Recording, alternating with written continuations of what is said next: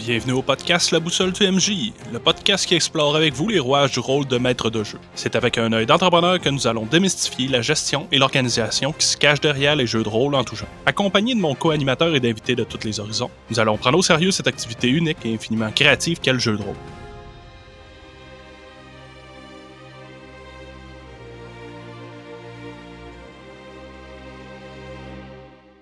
Bonjour les rôlistes! Cette semaine, on a la chance d'avoir avec nous Sébastien Simard. Sébastien est copropriétaire d'Atelier Nemesis. Il est joueur de grandeur nature puis passionné de Donjons Dragons et de board game. Mais avant, comme d'habitude, j'aimerais prendre quelques secondes pour remercier tous ceux qui nous laissent des commentaires écrits sur iTunes, qui partagent ou qui s'abonnent. Merci beaucoup. Si c'est pas déjà fait, prenez quelques secondes, allez euh, nous laisser des commentaires ou vous abonner sur Spotify. Ça aide beaucoup pour le podcast puis ça nous fait découvrir auprès des autres rôlistes. Sans plus de transition, je vous présente l'épisode numéro 11. Bonjour Sébastien, merci beaucoup d'avoir accepté l'invitation. C'est un grand plaisir. Merci de me recevoir aujourd'hui. J'aimerais ça que tu commences par te présenter si c'est possible. Bien, certainement. Mon nom, c'est Sébastien Simard. Je suis euh, directeur euh, des ventes euh, chez Atelier Nemesis. Moi, je suis copropriétaire aussi. Donc, c'est ça. Ça fait bientôt six ans que je suis copropriétaire. Autrefois, j'étais dans la création de cuir avec une entreprise création d'aider. Et puis, avant ça, c'était de la cuisine. Donc, un DEP en cuisine. C'est moi. Donc, un certain bagage entrepreneurial, là, on pourrait dire. Oui, certainement, parce que ça a l'air de rien, mais de la cuisine, c'est beaucoup lié à de la production. C'est ce qu'on fait ici, fait que c'est quelque chose qui sert énormément. Nemesis, avant ça, du cuir, j'imagine que ça vient avec le titre de rôliste et une passion pour les jeux de rôle et les grandeurs nature. C'est vrai que je suis allé un peu vite. Effectivement, ça fait 12 ans que je fais des grandeurs nature. C'est sûr qu'avec les deux dernières années, bon, je, il faut-tu les compter, il faut-tu pas les compter, je suis pas trop sûr. Mais oui, effectivement, je joue à Donjon Dragon depuis le secondaire euh, Magic, etc. Effectivement, fait que je suis euh, un geek dans l'âme. Effectivement. Comme nous tous. On parle de 12 ans de grandeur nature, donc tu as vu toute la transformation parce que les jeunes, mettons, de 14-15 ans qui découvrent le grandeur nature en ce moment, là, ils n'ont pas vécu l'époque des bouts de mousse de tapis roulés autour d'un manche à balai avec du duct tape. Il y a déjà dans des boutiques à Québec et à Montréal des tonneaux avec des armes en mousse en latex à leur portée à bon prix. Là. Tout à fait. Effectivement, quand j'ai commencé, on ramassait de la mousse à divan quand c'était le temps des ordures, puis on se fabriquait des armes en mousse, effectivement. J'ai connu cette belle époque. Mais je vais être honnête, euh, ma première arme que moi j'ai eue, c'était plus mes amis qui avaient des mousses en duct Moi, ça a été une calimace. Je voulais vraiment une arme qui lookait j'avais été dans une petite boutique non loin de chez nous, puis j'avais acheté une épée calimacine. OK. Ben, c'est vrai que ça a des beaux looks, les épées injectées par rapport à en mousse dans le temps. Là. Les premières qui avaient sorti, là, tu flashais. Là. Tout le monde avait des bouts de spaghetti, puis toi, t'arrivais avec ça. Oui. T'étais fier. Tout à fait. D'ailleurs, je vais en profiter pour poser la question. C'est quoi le type d'arme faite par Nemesis et les matériaux sans tomber dans les secrets de fabrication, là? La particularité ben du stock Nemesis par rapport à d'autres options sur le marché? Exactement. Fait nous, c'est des armes sont fabriqués avec une mousse évasote, une mousse à cellule fermée qui fait en sorte qu'elle est imperméable. Ensuite, recouvert de latex. Et par-dessus ça, on met un vernis qui est 100% sans latex. C'est plusieurs couches de vernis. C'est des armes haut de gamme, sont toutes sculptées à la main. Présentement, vous en avez entendu parler, la gamme Athena s'en vient, donc c'est une nouvelle technologie qu'on va pouvoir discuter. Mais c'est ça, c'est vraiment des armes haut de gamme. On utilise des matières de qualité. Par exemple, vous avez des options plus luxueuses, telles que des manches en bois, des bois francs, on les recouvre de cuir selon les besoins. Et ce qui fait beaucoup notre euh, notre particularité, on va dire ça comme ça, c'est qu'on est spécialisé dans la personnalisation, le sur-mesure. On s'adapte vraiment aux besoins du client. Puis veut, veut pas, le sur-mesure, la personnalisation, on joue des grandeurs nature souvent pour être comme un héros, pour être la légende de notre propre histoire. Fait que de pas avoir la même épée que tout le monde, ça aide à son expérience, ça ajoute. C'est un gros avantage. Puis nous, la communauté, c'est vraiment quelque chose qui est important. C'est une de nos trois valeurs principales. Puis justement, pouvoir offrir de la personnalisation à la communauté, moi, ça, ça fait vraiment mon bonheur. Ah, c'est des belles options. Yes. Tu as glissé vers la nouvelle gamme Athena. Euh, tu peux-tu nous en parler un peu plus? Parce qu'il y a quand même beaucoup de mystères là, autour en ce moment. Oui, on aime ça, le mystère. Je vais vous dire pourquoi le mystère aussi. Comme j'expliquais tantôt, les lampes qu'on fabrique depuis 15-16 ans cette année sont toutes assemblées une à une à la main et sont sculptées une à une à la main sur une sableuse à ruban. Ça, ça nécessite une main-d'œuvre qualifiée qui est assez difficile à trouver. Ça demande beaucoup d'énergie, beaucoup d'investissement en temps, puis beaucoup de pertes de matériaux. Et puis, chez nous, il y a une seule personne qui est capable de le faire depuis 15 ans. On a beau avoir essayé. C'est assez coûteux d'engager des gens. Et puis, à ce moment-là, on voit qu'il y a une problématique, il y a un goulot d'étranglement. Alors, on a travaillé sur trouver une méthode pour remplacer ça. Il y a 10 ans, on s'est dit, ben, il faudrait mouler notre mousse, mais ce qui est important, c'est de pas dénaturer notre produit. Donc, premier coup d'œil, on veut que les gens disent, ah, ça, c'est une Nemesis. Donc, c'est pas de la mousse injectée, ça reste les mêmes matières, c'est vraiment le procédé. C'est euh, une presse avec des moules en deux parties qui sont assis sur des éléments chauffants et qui viennent presser la mousse. Donc, avec la chaleur et la pression, ça vient vraiment fusionner la mousse on peut préparer des blocs d'avance, puis on les insère. Et ce qui est bien, c'est que tout le monde ici à l'atelier est capable de, faire marcher la presse tout seul. Donc, c'est une main-d'œuvre qui prend une semaine, tout au plus deux semaines à former et à laisser travailler tout seul. Et pour nous, c'est un gros avantage parce que on va pouvoir répondre beaucoup plus rapidement à la demande. C'est-à-dire qu'actuellement, avec notre méthode artisanale, c'est des délais de 8 semaines, 12 semaines, ce qui est énorme. Nous, c'est pas quelque chose qui nous plaît. Donc, on parle pour Athéna de trois semaines au Canada, quatre semaines à l'étranger. C'est un gros avantage. Et une des choses, ben, comme je t'ai dit tantôt, je suis en cuisine, moi, la standardisation, toujours avoir la même chose. Je fais la référence, tu vas manger dans un restaurant, tu veux toujours que ta poutine que tu veux manger particulièrement là, elle goûte la même chose. Et moi, c'est un peu la même chose pour Athéna. Avec la presse, ben, les lames sont toujours belles, sont toujours standards, ce qui fait que je suis sûr que le client va être content parce qu'elle sera pas un peu croche. Elle va toujours être comme à ce qui s'attend de la photo et de l'image. Fait que c'est vraiment Athéna, c'est ça. C'est sûr que avec 10 ans de recherche-développement, ça nous a permis d'améliorer beaucoup de choses. Des pointes renforcés, des tranchants excellents, des lames un peu plus minces. La sécurité était vraiment un des enjeux pour nous. Puis la durabilité, je veux dire, c'est bien fabriquer des armes en mousse, mais une des choses les plus importantes pour nous, c'est que ça dure le plus longtemps possible. C'est pas pour rien qu'on offre du service après-vente, de la réparation, parce que on veut que le client, quand il revient, ben, il est satisfait et puis garde son arme le plus longtemps possible. ça, c'est quelque chose que j'ai beaucoup appris dans les dernières années payer un peu plus cher à l'achat pour un produit qui, au final, va nous durer deux, trois fois plus longtemps, qu'on va être très satisfait. Il n'y aura jamais des moments où on est comme, qu'on a des regrets d'avoir acheté plus cheap. La meilleure expression que j'ai appris dans les dernières années, c'est je suis trop pauvre pour acheter cheap. si j'achète quelque chose faut que ce soit de qualité parce que j'aurai pas les moyens dans deux ans de pas être satisfait puis de décider de la revendre à moitié du prix que je l'ai payé pour racheter autre chose ou qu'elle ait brisé puis que je la jette aux poubelles. J'ai besoin de quelque chose qui va me durer dix ans. Tout à fait. Puis c'est une mentalité qu'il faut injecter parce que le monde des grandeurs nature, souvent, nous, on l'a connu 14, 15 ans, on faisait les poubelles pour trouver des blocs de mousse de divan sur le bord du chemin. Ah fait que, veut, veut pas, on avait une mentalité de récupération, de faire avec les moyens du bord puis de la bonne vieille broche à foin, de faire le changement de mentalité puis de se dire, hey, on est chanceux, on a des business ici au Québec qui ont fait du 10 ans de recherche et développement pour arriver à un produit qui jamais dans votre garage avec des tutoriels YouTube, vous allez pouvoir avoir de quoi de cette qualité-là pour ce prix-là. Effectivement. C'est une nouvelle procédure, dans le fond, de fabrication au niveau des armes pour Athena, mais les anciennes vont-tu rester quand même ou éventuellement vous allez vraiment vous rendre vers ça uniquement? Ben oui, en fait, justement, je vais vous en parler. C'est pas quelque chose qu'on a encore dévoilé au grand public, là, parce que on aime faire les choses. je veux dire, 2020-2021 nous a permis de structurer nos bases puis de mettre beaucoup d'énergie dans la gestion de la structure. Puis justement, on a décidé de diviser nos produits en trois gammes distinctes. Donc, la gamme Athenox sont les armes pressées, là, donc avec notre presse. On a les armes de la gamme artisan, donc euh, la technologie que vous connaissez, qu'on utilise depuis toujours, les armes qu'on sculpte à la main, et la gamme artefact, qui est les produits sur mesure.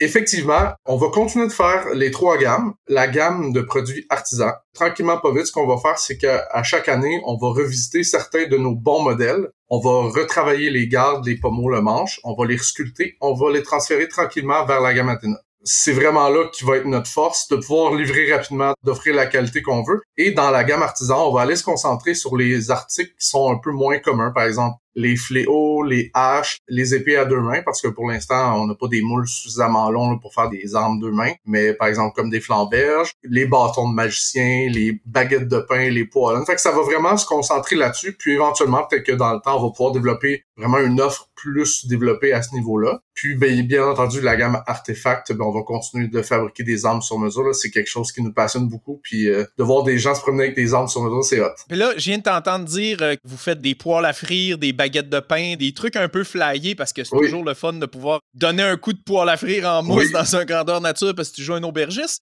Mais euh, est-ce que vous faites du post-apocalyptique, des trucs qui sont hors médiéval fantastique? Oui, je te dirais que actuellement dans notre offre de produits, non mais on en fait sur demande. On est des artistes, on est des créatifs, et une des choses qu'il a fallu se freiner, on va dire ça comme ça, c'est d'ajouter sans cesse des nouveaux produits sans vraiment faire d'études de marché ou de faire les coûts de revient ou on est très très allons-y, faisons des nouveaux produits puis ben c'est ça 2020-2021 nous a dit OK, les amis, on se calme, on va regarder ce qu'on a fait dans le passé, on va structurer un peu les choses. Quand la production va rouler un peu plus d'elle-même, ben on va prendre le temps de développer ce genre de produit là parce que c'est quelque chose qui nous passionne. On veut offrir des produits un peu funky comme ça, mais bien, c'est ça, on veut faire les choses euh, dans le bon sens. Avec la nouvelle gamme Atena actuellement sur les réseaux sociaux, vous êtes tombé euh, assez fort, là. Vous avez euh, fait genre de compétition envers les créateurs de contenu actuels. C'est quand même une grosse implantation pour une compagnie de grandeur nature. Moi, c'est la première fois qu'on voit ça sur le marché. Même les GN, je pense qu'il y aurait besoin d'inspiration par rapport à ça. Je pense que ça pourrait être une belle advenance. Tout à fait. Pourquoi on a décidé de faire ça? Parce qu'à la base, on n'avait pas l'intention. On avait juste l'intention de faire une sortie de produit à une date fixe, ce qui est assez commun. Et comme j'expliquais tantôt, la communauté, pour nous, c'est vraiment dans nos valeurs, la créativité. On a décidé qu'on voulait inclure justement la communauté dans tout ça. Donc, c'est justement de créer une quête, c'est d'inclure les gens parce que, dans le fond, on n'a pas forcé personne. C'est les gens qui se sont inscrits. Puis ça, c'est une des choses que je trouvais le plus important. De par la communauté, ben, présenter notre nouvelle gamme de produits. Oui, on fait durer la rumeur. C'est une campagne marketing qui dure un peu plus d'un mois, mais on, devait faire ça un peu plus longtemps parce qu'on envoie des choses par la poste et bien on a des ambassadeurs en Australie, en France, aux États-Unis. Donc il y a un certain délai d'expédition, surtout avec la pandémie là, ça complique un peu les choses. Mais ouais, on trouvait ça important puis c'est nouveau pour nous, on n'avait jamais vraiment fait affaire avec des ambassadeurs autrefois, euh, de travailler comme ça avec la communauté. Je dirais que c'est vraiment chouette là depuis deux semaines, euh, on voit les choses aller puis nous, ça nous donne beaucoup d'énergie à l'atelier. Je veux dire, ça fait ça fait un an qu'on est en production puis qu'on est avec nos œillères puis qu'on travaille là, à produire ça. Là. Fait que ça fait du bien, là. Surtout que là, le, pré-lancement a eu lieu. Fait que de voir les gens qui voient les produits, ben, c'est très valorisant, honnêtement. Là, parce que nous, on les a vus, on les aime, on les trouve beaux, mais faut-il que la communauté les voit puis les apprécie? Puis moi, là, d'injecter cette mentalité entrepreneuriale-là dans une passion comme le grandeur nature, qui a toujours été quelque chose un peu niché, moi, j'adore ça. Il y a une notion dans le monde du sport qui est moins connu dans le monde des grandeurs nature puis des jeux de rôle que j'adore, c'est le concept que si tu veux une élite qui va se rendre aux Olympiques, il faut que tu augmentes le nombre de monsieur, madame, tout le monde qui pratique ton sport. Plus dans ton pays, le sport est apprécié dans le bas du niveau, la courbe d'apprentissage. Quand tes novices adorent ça, quand tu as des terrains de tennis partout, que le monde écoute le tennis à la télé, ben c'est là qu'il se crée tranquillement pas vite un phénomène d'expansion qui fait en sorte que tu vas avoir des athlètes de calibre international. Puis je crois que le grandeur nature pourrait bénéficier de cette mentalité puis de cette approche-là en disant plus on a de gens qui vont faire des grandeurs nature, même si c'est des petits grandeurs nature de 25-30 personnes sur un terrain euh, au nord euh, du Québec, ben en ayant de plus en plus, en ayant des entrepreneurs puis des belles entreprises comme la vôtre, ça popularise puis ça permet qu'il y ait un événement ah, de 200 personnes qui viennent naître à telle place, puis là, whoop, un gros événement de 300, puis c'est ça qui fait qu'au final, notre passe-temps à tous grandit. Tout à fait. Il y a beaucoup de gens qui sont un peu rébarbatifs à ça parce qu'ils veulent garder euh, la bulle fermée un peu, mais c'est vraiment important d'agrandir le milieu et tout parce que on les aime les artisans d'ici, on veut les encourager, mais une des façons de les encourager, c'est comme ça parce que sinon à un moment donné euh, notre communauté est grande, mais il faut qu'elle s'agrandisse un peu plus pour nous permettre d'en vivre un peu plus. Je veux dire, ça fait 15 ans qu'on travaille là-dessus, qu'on en vit, mais c'est grâce à la communauté. Puis si la communauté a grandi, ben c'est encore mieux. Puis justement, un exemple parfait, ça se passe. Il y a des maisons des jeunes qui nous achètent des kits d'ensemble d'armes pour le combat, des écoles pour du parascolaire. Ici, en Mauricie, on a la chance d'avoir une entreprise, c'est ça qu'ils font. Ils vont faire des combats dans les écoles en parascolaire. Ils font des activités de gêne aussi l'été. C'est vraiment génial. C'est bien, c'est bien. Ben, dans le fond, c'est la future clientèle. Fait que ça vaut à peine d'investir dans eux. Oui, tout à fait. C'est la relève, mais tu sais, au-delà de ça, c'est aussi le futur du grandeur nature. Moi, là, un des joueurs, un des rôlistes avec lequel j'ai eu les plus belles expériences de grandeur nature, le gars, il est à retraite depuis des années. C'est le vieux personnage. Il doit avoir 70 ans, puis il est assis sur son balcon, puis là, tu le croises, puis c'est mon mentor alchimiste. Quand il y a dix ans, quand on me l'a présenté puis qu'il a accepté que je sois son apprenti, j'ai vécu des expériences de roleplay incroyables avec ce monsieur-là. Puis je veux quand moi, je vais être à ma retraite, être sur mon balcon dans mon personnage, puis accueillir les jeunes qui sont en train de faire une quête, qui ont besoin d'un ingrédient. Je veux le vivre, ça, moi, mec, je vieux. Donc, je veux qu'il y ait des jeunes qui prennent la relève, puis qui amènent leurs enfants quand eux vont avoir 30 ans, puis que moi, je vais en avoir 60, 70. Je veux qu'ils amènent le kid de 10, 12 ans, puis qu'ils viennent faire ah, des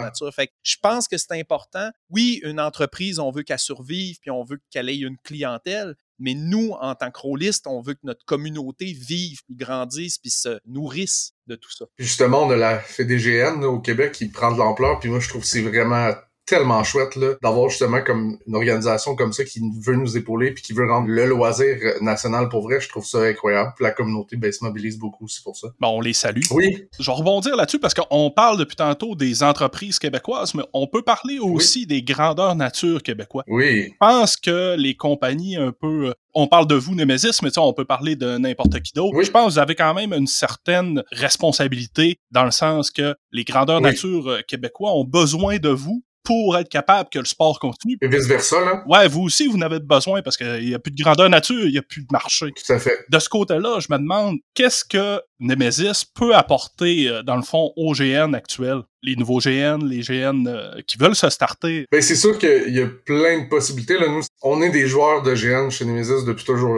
Et on continue de faire des grandeurs nature, que ce soit bicoline ou des plus petits GN. Là. Moi, ça fait, comme je disais, 12 ans que je fais des grandeurs nature presque à tous les fêtes de semaine. C'est sûr que les dernières années, c'est moins possible. Donc, c'est sûr que ben, on est toujours disponible pour discuter justement avec des organisations, donner nos conseils à ce niveau-là. Et puis, si on y va côté équipement, c'est toujours possible de notre côté d'offrir Un peu comme on vend à nos détaillants, ils ont des prix, mais c'est des grandeurs nature, veulent acheter une certaine quantité d'armes de départ, il y a possibilité de leur faire des rabais, il y a des achats de groupe. On est toujours là pour eux autres. Éventuellement, on aimerait ça aussi avoir euh, des grandeurs nature comme ambassadeurs, du moins euh, pour leur offrir aussi des rabais à long terme, mais euh, on est toujours là pour la communauté à ce niveau-là. Puis moi, en tant que géniste, j'aime beaucoup aller dans les grandeurs nature, le dire d'avance à l'organisation, je veux être là. Si jamais vous avez des questions, si jamais vos joueurs ont besoin de quoi que ce soit, ben ça va me faire plaisir d'être là, puis de répondre à des questions, puis de vous assister. Il y a plusieurs possibilités. Autant que pour la fabrication, s'ils veulent fabriquer eux-mêmes leurs armes, ben nous, ça nous fait plaisir soit de leur vendre des matériaux, s'ils veulent les acheter ailleurs, il n'y a pas de souci, mais de leur offrir aussi nos conseils. Je veux dire, euh, moi, quelqu'un qui appelle pour savoir comment fabriquer, mais ça me fait tellement plaisir de dire, là, je veux dire, c'est dans nos valeurs, la création, la communauté, c'est vraiment important. Ben, puis ça, c'est précieux d'entendre ça parce que vous voyez pas les gens qui deviennent artisans chez eux dans le garage pour leurs propres armes comme une menace à votre marché. Mais non. Au contraire, plus il y a de passionnés, à la limite, comme vous dites, vous allez leur vendre les matériaux, ben vous allez leur donner des conseils, puis c'est ce qu'il y a de beau avec le grandeur nature, c'est que c'est un passe-temps avec tellement de facettes. Il y a de la place pour les gens qui adorent le théâtre puis l'improvisation. Il y a de la place pour les gens qui adorent la couture il y a de la place pour les gens qui adorent les mathématiques, puis les calculs, puis quand il y a des systèmes de règles complexes, puis tout ça. Il y a de la place pour tout le monde et il y a de la place pour les artisans qui veulent fabriquer eux-mêmes. J'imagine que la gamme Athena va amener justement une rapidité de production qui pourrait aider à ce que, mettons, un GN dise Ah, moi, je vais me partir un GN, j'aurais besoin peut-être d'un pool d'armes pour mes PNJ de départ, puis il va pouvoir vous contacter. Oui, tout à fait, parce qu'effectivement, la gamme Athena, c'est une de ses missions, c'est de répondre à la demande vraiment rapidement. Parce que souvent, c'est ce qui arrive, c'est qu'on veut une arme pour notre GN, on est derrière nous, on est comme ça l'être humain ben on, veut l'acheter, ben chez nous, ça prend un, mois, deux mois, tu sais. Fait qu'Athéna, c'est trois semaines, tu l'as pour ton prochain GN. C'était vraiment une des optiques qu'on avait là, dans la fabrication de ça. Si je me trompe pas, vous offrez quand même euh, plusieurs autres services. Entre autres, j'ai lu sur votre site internet le service d'entretien. Je pense que tu en as glissé un peu tantôt. Oui. Un grandeur nature qui aurait un lot d'armes qui provient de chez vous pourrait les faire euh, réviser une fois par année. Maintenant, je sais pas. Oui, tout à fait. C'est sûr qu'il y a des petits frais, euh, tout dépendant de l'usure des produits, mais oui, effectivement, c'est quelque chose qu'on veut faire, euh, qu'on offre. C'est quelque chose qu'on voulait faire l'année dernière, mais ça n'a pas donné que la pandémie. On voulait faire un week-end de réparation, restauration. Donc, euh, tout ce week-end-là, les gens peuvent venir chez nous. La plupart des services sont gratuits. c'est vraiment comme un get-together pour donner une deuxième vie à des armes ou quoi que ce soit. Mais effectivement, on conseille tout le temps de prendre rendez-vous pour, euh, ce genre de service-là. Mais oui. Un petit montant qui fait que ton arme, que tu as pris la peine de mettre le prix pour qu'elle dure longtemps, va durer encore plus longtemps. C'est rien, là. Puis je dis un petit montant, je veux dire, sur rendez-vous, on donne des couches de vernis gratuitement. sinon, c'est de la réparation de pointe. On parle de quoi? Une vingtaine de dollars. Mais si l'arme a vraiment de la misère, ça peut aller un peu plus. Mais sinon, on peut aussi changer la lame de l'épée. c'est la moitié du prix de l'arme. On change la lampe, puis à, une deuxième vie. Fait que c'est pas tout perdu, c'est le fun pour ça. Puis on s'entend qu'un GN qui offre des armes à ses NPC, ils auront pas la même douceur avec que moi par rapport à mon épée personnelle. Que là, je vais faire un peu plus attention. Effectivement. C'est un autre type d'usure. Oui, puis il y a aussi le fait de bon, ben j'ai trois événements dans mon été. J'ai un bénévole qui a garoché toutes nos épées dans le cabanon du terrain, puis là, ils dorment là pendant tout l'hiver. Fait que là, au printemps d'après, on a un événement dans deux semaines, on rouvre la chaîne, on débarre le cadenas, puis là, on ressort nos épées. C'est pas la même usure, fait que de là, d'aller chercher une qualité, puis d'avoir un service d'entretien, c'est génial. Pense qu'au final, c'est un faible investissement qui fait vivre une expérience tellement plus grande à ta clientèle quand tu te pars un GN on en veut des GN. Je veux dire, au Québec, là, les terrains, ça manque pas. On a grande forêt, on a grande tout. Ce qui manque, c'est des joueurs puis du monde motivé pour les organiser. Puis c'est un peu la raison de notre podcast. On est vraiment chanceux. J'ai eu la chance de travailler avec beaucoup de clients à, plein niveau. Il y en a beaucoup que c'est des grandes plaines. Il n'y a aucune construction, ils n'ont pas de forêt. Fait que on est vraiment chanceux ici au Québec. On a une belle communauté pour cela. Après ça, si je me trompe pas, encore quand j'ai fouillé sur votre site internet, vous pouvez réaliser des modèles d'armes pour la production en série. Fait que dans le fond, un grandeur nature qui déciderait, lui, qui veut, euh, ça fait quelque temps qu'il est en place, il voudrait créer des armes, soit pour ses NPC ou soit pour les vendre à ses joueurs pour être capable de créer un petit profit personnel. Vous seriez prêt à vous asseoir avec puis discuter pour réaliser ça, si je me trompe. Oui, tout à fait. Comme je expliqué un peu tantôt, 2020-2021, on a restructuré un peu tout. Et puis, on a décidé de fermer presque tous nos départements qui sont autres que des armes. Donc, masque en latex, euh, grosses créatures pour les shows de théâtre, etc. Pour l'instant, on a mis ça de côté et on vraiment, on se concentre sur la fabrication des armes. Eh bien, ça, c'est une des choses sur laquelle on a mis de l'emphase. Vous l'avez peut-être vu passer à l'automne. On a fait une campagne marketing pour des dagues de guild. C'est un peu là qu'on a un peu plus lancé le, service. Effectivement, donc, euh, peu importe qui veut faire développer un modèle de dague ou d'épée, ben c'est quelque chose qui est faisable. C'est sûr qu'il y a des frais de développement et d'exclusivité parce que c'est un produit qui va être exclusif à eux pour la vente et la distribution. Il y a aussi la possibilité de développer un produit que nous, on va avoir des droits de revente plus tard. C'est ça, c'est il y a plein, plein de possibilités. Mais oui, effectivement, comme j'expliquais, la création chez nous, c'est vraiment quelque chose qu'on aime beaucoup. C'est très possible, en effet. Un beau ajout pour quelqu'un. Des fois, on cherche comment créer un peu d'argent. Malheureusement, un GN, ça a besoin de fonds pour vivre. Là. Ça n'a pas de bon sens. C'est beaucoup de bénévolat. Tu sais, ça a des dépenses. Puis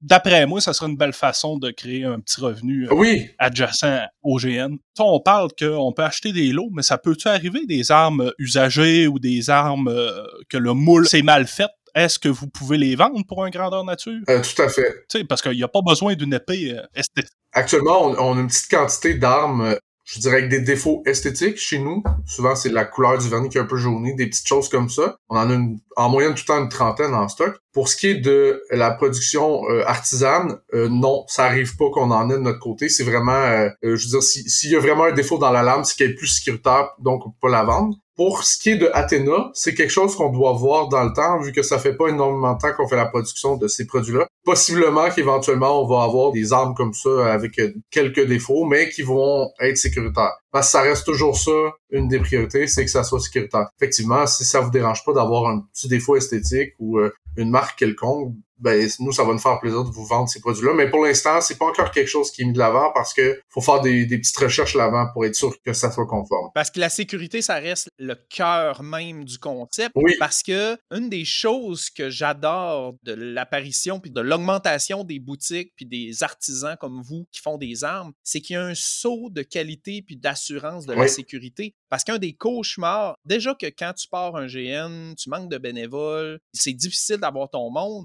Ben, quand tu as du monde qui veulent aller faire des monstres, puis aller suivre, aller se battre avec les joueurs, tout, c'est le fun. Mais quand il faut que tu dises à un de ceux-là, ouais. tu vas rester à l'entrée puis tu vas tenter des armes en duct pour voir si sont sécuritaires, c'est pas la job la plus fun comme bénévole d'un GN. Pourtant, c'est une des plus cruciales. Fait que de voir que tes joueurs arrivent avec des armes Nemesis ou des armes de d'autres entreprises, c'est comme un, espèce de OK, bon, c'est une Nemesis, on le sait qu'elle est sécuritaire. À la limite, on jette un petit coup d'œil pour pas qu'elle soit trop usée. C'est beau, tu peux rentrer dans le GN. Fait que tu sais, ça amène aussi de la sécurité, ça amène de la crédibilité à ton événement, de pouvoir mettre dans les mains de tes PNJ des armes de qualité, ben, ça fait en sorte que tu sais qu'ils blesseront pas un de tes joueurs parce qu'ils sont partis avec une arme en mousse mal faite qu'un de tes bénévoles a fait tard. Euh, la veille du GN, il fallait que tu fasses une trentaine d'armes de plus, puis il y avait le duct tape, puis il y avait plus yeux en face des trous. Mais il y a de plus en plus aussi de grandeur nature, justement, qui ne permettent plus les armes en octet pour ça, parce que ça peut être dangereux. Mais une chose qui, tu l'as dit un petit peu vaguement, mais c'est vraiment important, malgré tout, que ce soit des armes de fabricants qu'on sait qu'ils sont sécuritaires, de toujours faire des vérifications parce que, effectivement, l'usure peut faire en sorte que l'arme ne devienne plus sécuritaire. Fait que c'est important de conserver ça. Effectivement, c'est dommage pour le bénévole qui fait ça, mais bon, il faut ce qu'il faut. Ben de l'abnégation. Euh, quand vous, vous trouvez des bénévoles qui ont plein d'abnégation puis qui sont prêts à faire les tâches un peu ingrates de vitage de poubelle puis tout, là, récompensez-les, donnez des médailles, faites-en le roi de votre GM. Ah, euh, ils méritent. Ah oh, oui, tellement. Ils sont précieux. Faites-vous encore des formations? Tu sais, tu parlais de vendre du matériel à des gens qui se sentent. Est-ce que vous faites de la formation? Ben c'est sûr que là, avec la pandémie, on a arrêté ce service-là je te dirais que on n'en a pas vraiment reparlé entre nous si c'est un service qu'on va continuer d'offrir, mais d'après moi, oui. C'est une expérience qu'on adore offrir parce que on est directement avec les clients, avec la communauté, partager notre savoir et notre passion. Donc, normalement, je dirais oui, je pourrais pas confirmer pour 2022, 2023, etc. Peut-être qu'éventuellement, on va aussi agrandir l'offre de services, mais pour l'instant, c'est en stand-by. Avoir plein de petites shops Nemesis euh, certifiées un peu partout au Québec. Là. Euh, pourquoi pas? Ou sinon, peut-être que ça va faire des futurs employés aussi, tu sais. Arrivé à plusieurs reprises, finalement, qu'on engage les gens qui ont pris des formations. Ouais, c'est ça. J'ai lu un peu le pedigree de chaque employé euh, qui est chez vous, parce que vous avez quand même une belle liste. Vous avez même fait comme une carte magique par rapport à chaque personne.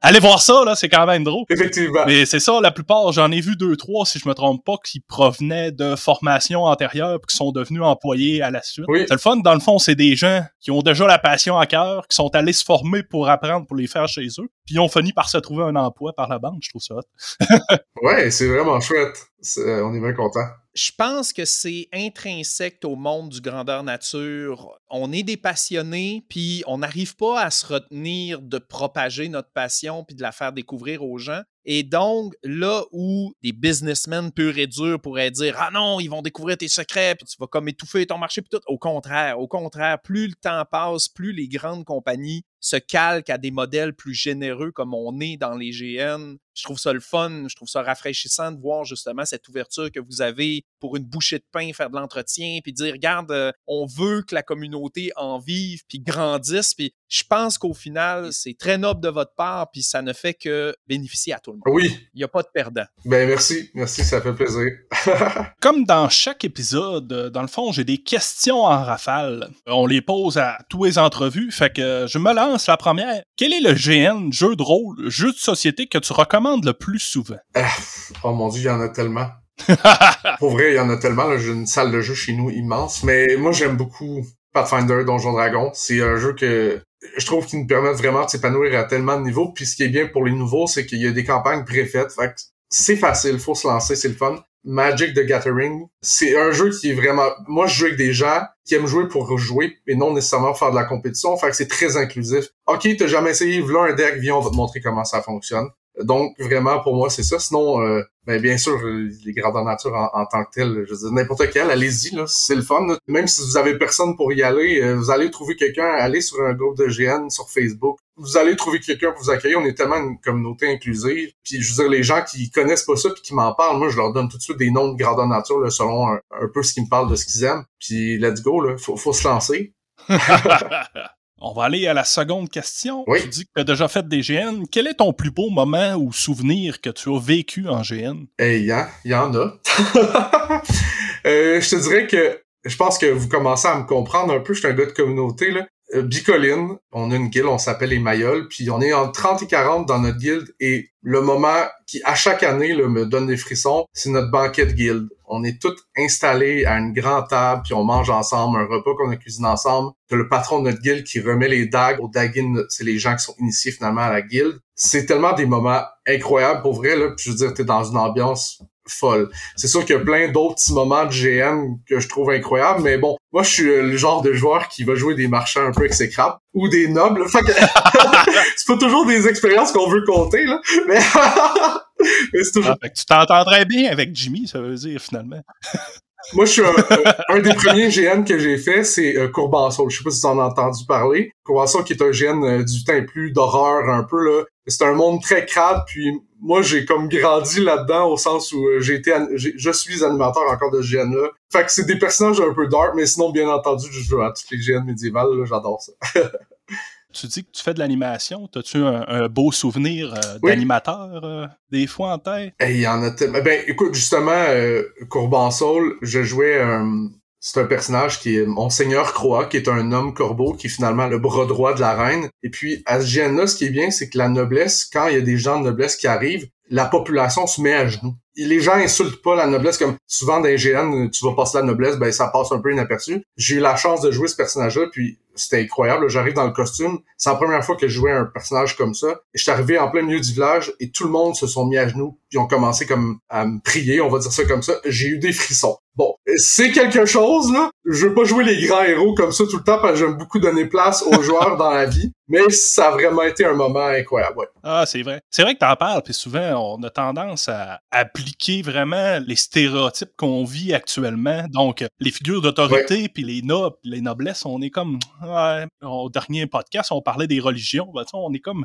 On est moins proche un petit peu, sans le vouloir, malheureusement. C'est souvent la notion que dans un grandeur nature, t'arrives avec ton propre bagage personnel de ta vraie vie, tes propres valeurs. Oui. Puis justement, on vit dans une société qui est très tournée vers l'individualité puis l'identité. Donc, euh, d'aller jouer le rôle de soumission à une autorité supérieure puis de respect de cette autorité-là, ça demande un effort. Puis je respecte beaucoup les GN qui réussissent à mettre des mécaniques en place qui l'encouragent puis qui nourrissent cette expérience-là parce que le but d'un GN, c'est de se dépayser. Fait que si tu arrives dans ton GN puis que, écoute, je pense que je l'ai dit dans un autre podcast, mais je vais le répéter, entendre quelqu'un dire, fait que là, tu vas amortir tes brigands sur deux ans, fait que là, tu te rends compte qu'ils utilisent des notions d'économie moderne à ces ressources de, géopolitique virtuelle. Oh, T'es comme, non, d'où le monde prenait des décisions sur des coups de tête en regardant les étoiles ou les feuilles de thé dans le fond de leur tasse. C'était pas, euh, regarde, on va faire de l'amortissement puis des pronostics à long terme avec des feuilles Excel. Fait que je pense que ça a dû être une expérience plaisante pour ce GN-là. On va sûrement y jeter un coup d'œil. Oui, certainement.